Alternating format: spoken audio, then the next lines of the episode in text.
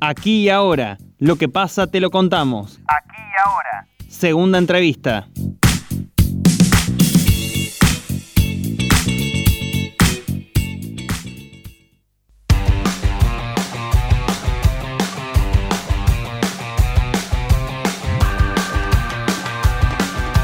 Según cifras brindadas por la provincia en los últimos días, aumentaron un 37,5% las consultas para iniciar tratamientos por consumo de sustancias en los dispositivos de las Secretarías de Prevención y Asistencia de las Adicciones del Ministerio de Salud Provincial. Estas cifras arrojaron las distintas actividades que se llevaron a cabo en la Semana Provincial de la Prevención del Consumo de Drogas, desarrollada entre el 21 y el 28 de junio.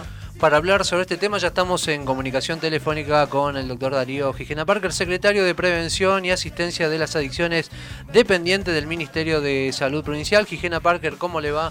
Muy buenos días, Javier Sismondi y Susana Álvarez los saludan desde Noticias al Toque. Javier, Susana, ¿cómo les va? Y a la audiencia, un saludo grande. ¿Qué tal? Bienvenido. Eh, ¿A qué atribuyen este incremento en las consultas para iniciar tratamientos? Bueno, eh, hay diversos factores, ¿no? Eh, nosotros vemos que el, factor que más incide es claramente el trabajo que hemos realizado junto con muchas instituciones y los medios, ¿no? En la Semana de la Prevención, que todos los años nos da el pico de consultas en junio, ¿no?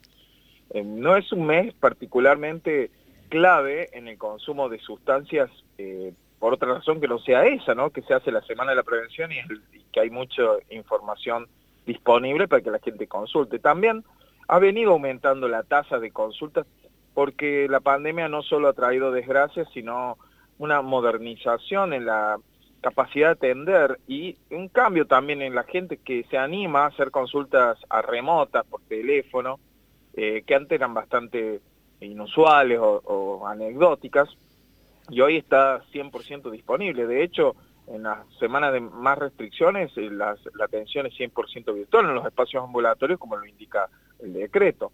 Y otro dato es que tenemos que aumentar las, consultas porque 8 de cada 10 personas que tienen problemas de consumo de sustancias este, no están en tratamiento. Así que eh, el aumento de, personas que consultan no significa que haya un aumento en, en el número de personas que padecen estos problemas, sino que se los está atendiendo.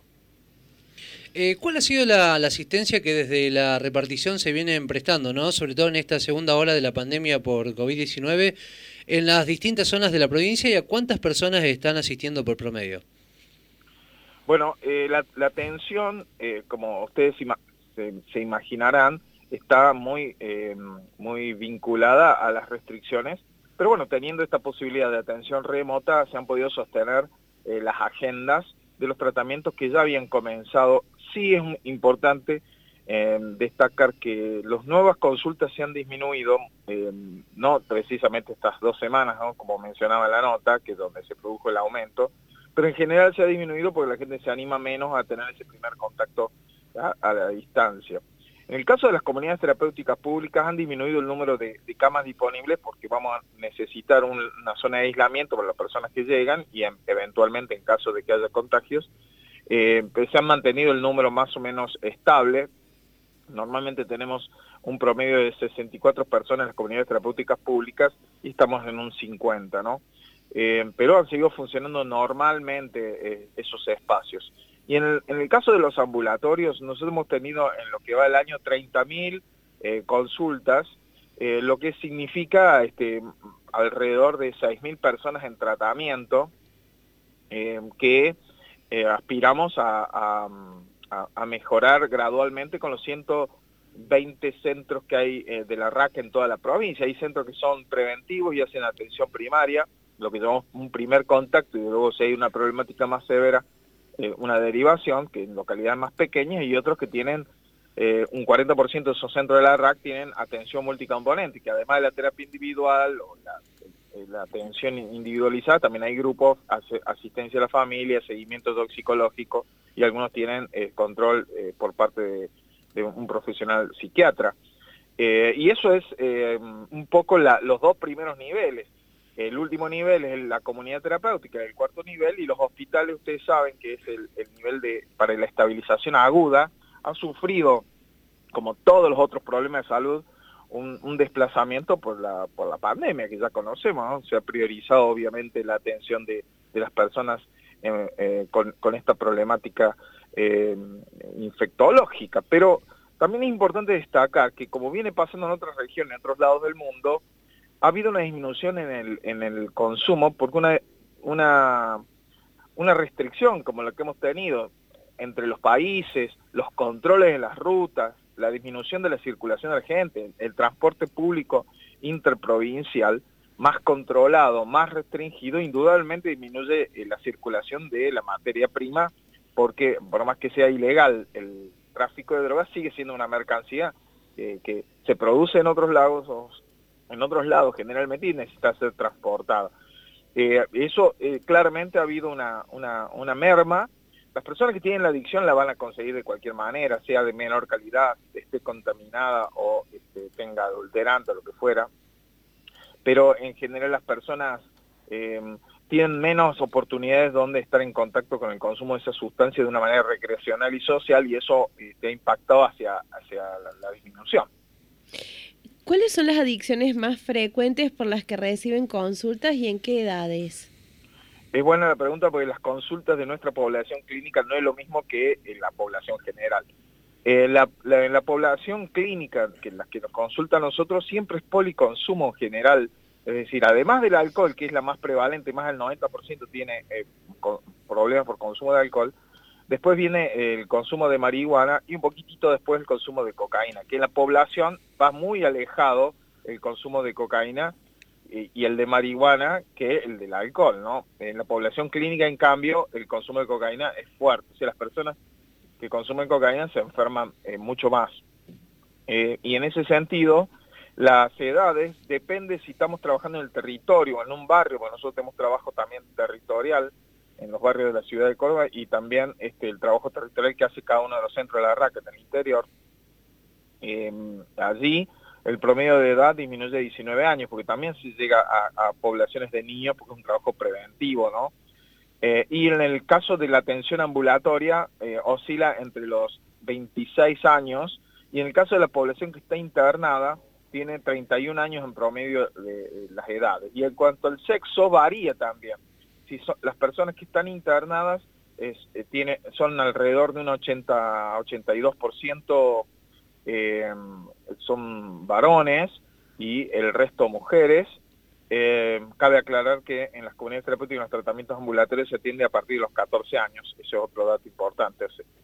Y, en el caso del ambulatorio, 70 hombres, 30 mujeres, pero en el territorio consultan más las mujeres, 60 mujeres, 40% hombres. Es decir, hay una barrera de género que siempre estamos eh, observándola ¿no? y atentos para poder mejorar los servicios, donde es más difícil quizás para la mujer consultar en los centros ambulatorios y es mucho más fácil ir al territorio este, para poder captar esa población.